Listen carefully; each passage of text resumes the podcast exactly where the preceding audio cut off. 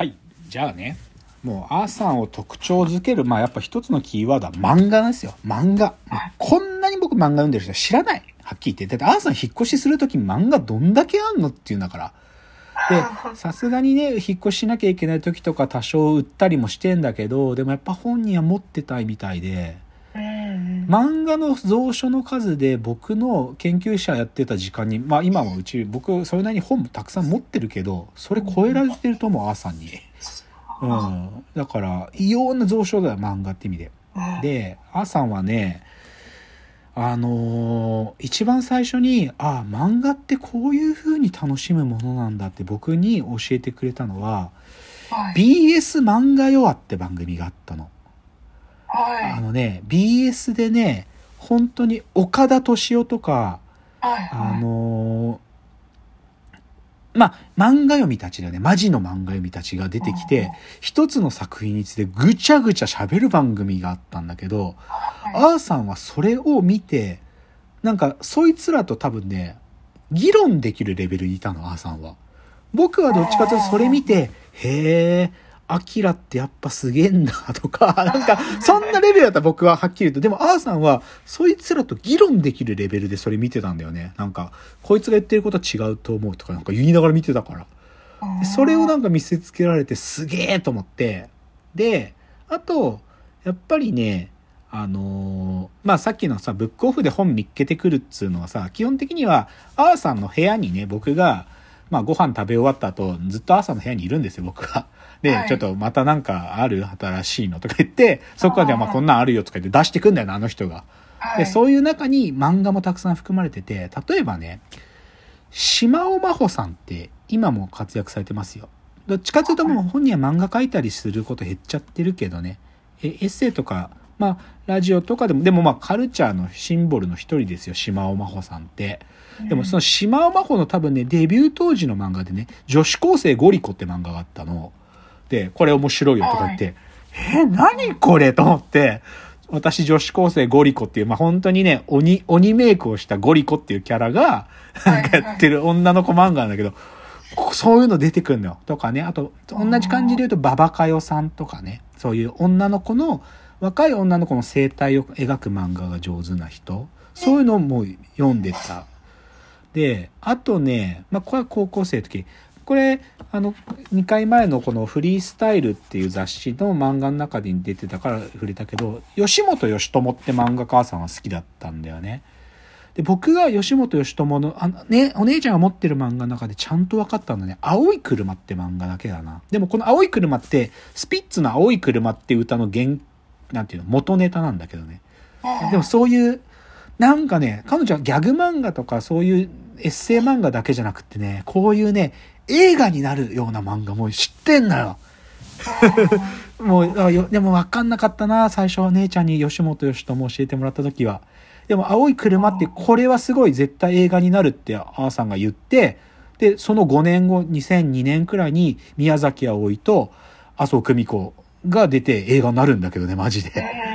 でも、言うのよ。まあこれ絶対映画になるから読んどきなよとか言われて。まあ、あとはやっぱギャグ漫画家で、大日向郷とか知り上がり寿とか、鳥見木とかも余裕で全部持ってたんじゃん。ぶっちゃけ正直僕分かんなかったけどね、その、こう僕の高校生の時のセンスでは、知り上がり先生とか大日向郷先生とかの凄さ、あーさんはすっげえ読んでたけど、分かんなかったけどね。であと、大学入ってからもさ、まあ、群馬帰ったりすると、休みだから姉ちゃんもいてさ、でその時に、だから僕は最近よく名前出す、新蔵慶吾さんの僕らの噴火祭って漫画があってさ、これすごいから読んどきなって言われて読んで、ぶったまげてね。すげえ漫画じゃんと思って。だから僕がそれなりにも大人になっててもそういうの出てきてさ、で、これね、多分ね、これね、嘘じゃないんだけど、あーさんね、ちはやふるって漫画わかる ?100 人一首？あ、カルタの漫画。はいあれ、あの人多分世界最速で見つけてたと思うよ。マジでうん、ちはやふる一巻出る前から、なんか、百人一首の漫画があってとか言ってたの。何言ってんのかなと思ってたの。何言ってんのかなってずっと思ってて、あ、出た、ちはやふる一巻出て、これカルタ、百人一首の漫画だ、面白いんだよって言って教わって、へーって思って、まあでも読んだらそれなりに面白かったんだけど、って思ってたらさ、もう映画余裕で作ってきてさ、大人気漫画じゃない？それ多分ね、あの人世界最速で見つけてた、マジで。なんか、それぐらい早かった。とか、あとね、あの、これもね、僕は大人になってっていうか20歳過ぎてからだけど、あの、小田扉先生のね、団地友って漫画があるんですよ。はいはいはい。これもね、これ、まあ NHK とかでアニメもやってたから、まあ、大きいコンテンツだけど、これも彼女世界最速で見つけてたんじゃないかな。早かった、マジで。団地友知ってるとか言い出して、何？それ、何？とか言ってね。でも、知ってんだよね、なんか、面白いんだよ、これ、つって。うん、でも読むと面白いんだよ、確かに。だ僕、団地友そっから好きだからさ、僕持ってるけど、でもなんか、人に言う時にさ、今まではさ、団地友知ってるって僕は言ってたけど、まあ今日ここで告白したのは、団地友すら僕は姉ちゃんに教わってんだよ。なんか、もうなんか、新蔵慶吾が最近ね、ひま、あのー平休みで売れてきたとか言ってるけど、その出発点は朝に教わってるんだから、なんかもう、ちょっとそういうことはもう別にもういい。なんて先生なんだから。なんか、つうことですね。だからね、基本、でも僕ら兄弟は仲良しかって言われたら微妙なんだけどね。連絡もそんな今取らないし。うん。だから、仲良しかって聞かれたら微妙だけど、でも、まあ、うち、い家でさ、2階に、ね、お姉さんの部屋と僕の部屋があって、はいで姉ちゃんは僕の部屋なんか絶対来ないんだよ。基本僕がご飯食べ終わった後姉ちゃんの部屋行って、なんかあるって聞いて、出てくるのが、なんかもう、なんかもう、本当に知らないものばっかり。うんそういうのが高校生、中学生高校生の時の時間だから。だから、なんつうかな。はっきり言って、そこら辺のなんかさ、サブカル気取ってるバカより、うちの姉ちゃんが一番かっこいいわけ。で、一番かっこいいのは、正直言って僕よりはるかにかっこいいんだよ。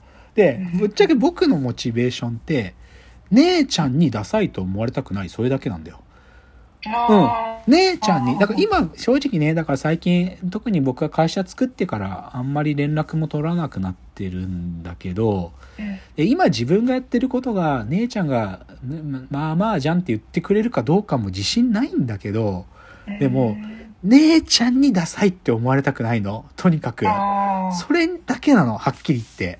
なんか、他の奴らがダサいとか言ったとしても、なんか、なんかまあ別に、それで姉ちゃんも同じ意見だったら僕はさ、自分の態度を改めるけど、姉ちゃんがダサくないじゃん、それって言ってくれたらもう、は花丸なんだよ、それで。なんかもう、なんかもう、それでいいわけ。だから、基本ね、なんか、で、まあ、ジャンル、好きなジャンルがね、まあそっから僕も増えてきてさ、僕の好きなものと姉ちゃんが好きなものが完全に一致してるわけじゃないから、姉ちゃんが、いやそんなの私あんま興味ないわみたいなこともあるんだけど、でも、姉ちゃんにダサいと思われたくないんだよ。それだけ。本当に。なんか、あっちこっちで喋ったりすることも、あん、あな、でも別にお姉ちゃんが、その、さあ、あんた私が教えたやつじゃんとか言うのは別にもう全然恥ずかしくもなんとも。だってその通りだし、うんもうその、その、その前提で僕は生きてるから。だけどなんか僕がめっけてきたものとかで、それダサい。あ、そしてそれも私読んだよ、ダサいね。とか言われたくないね。で お姉ちゃんに言われたくないの。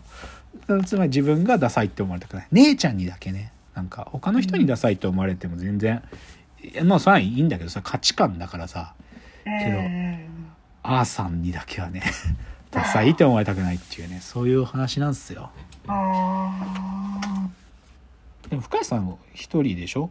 今日は。はいああんまこの感じわかんないかもね。そうなんですよ。うん。わかんないかもね。うん憧れみたいなものをお持ちなんです。でもなんか、なんか僕の幸運はさ、これがお兄さんだったらこうはならなかったと思あう。で、で、かつ、年子のお姉ちゃんだったから、あ。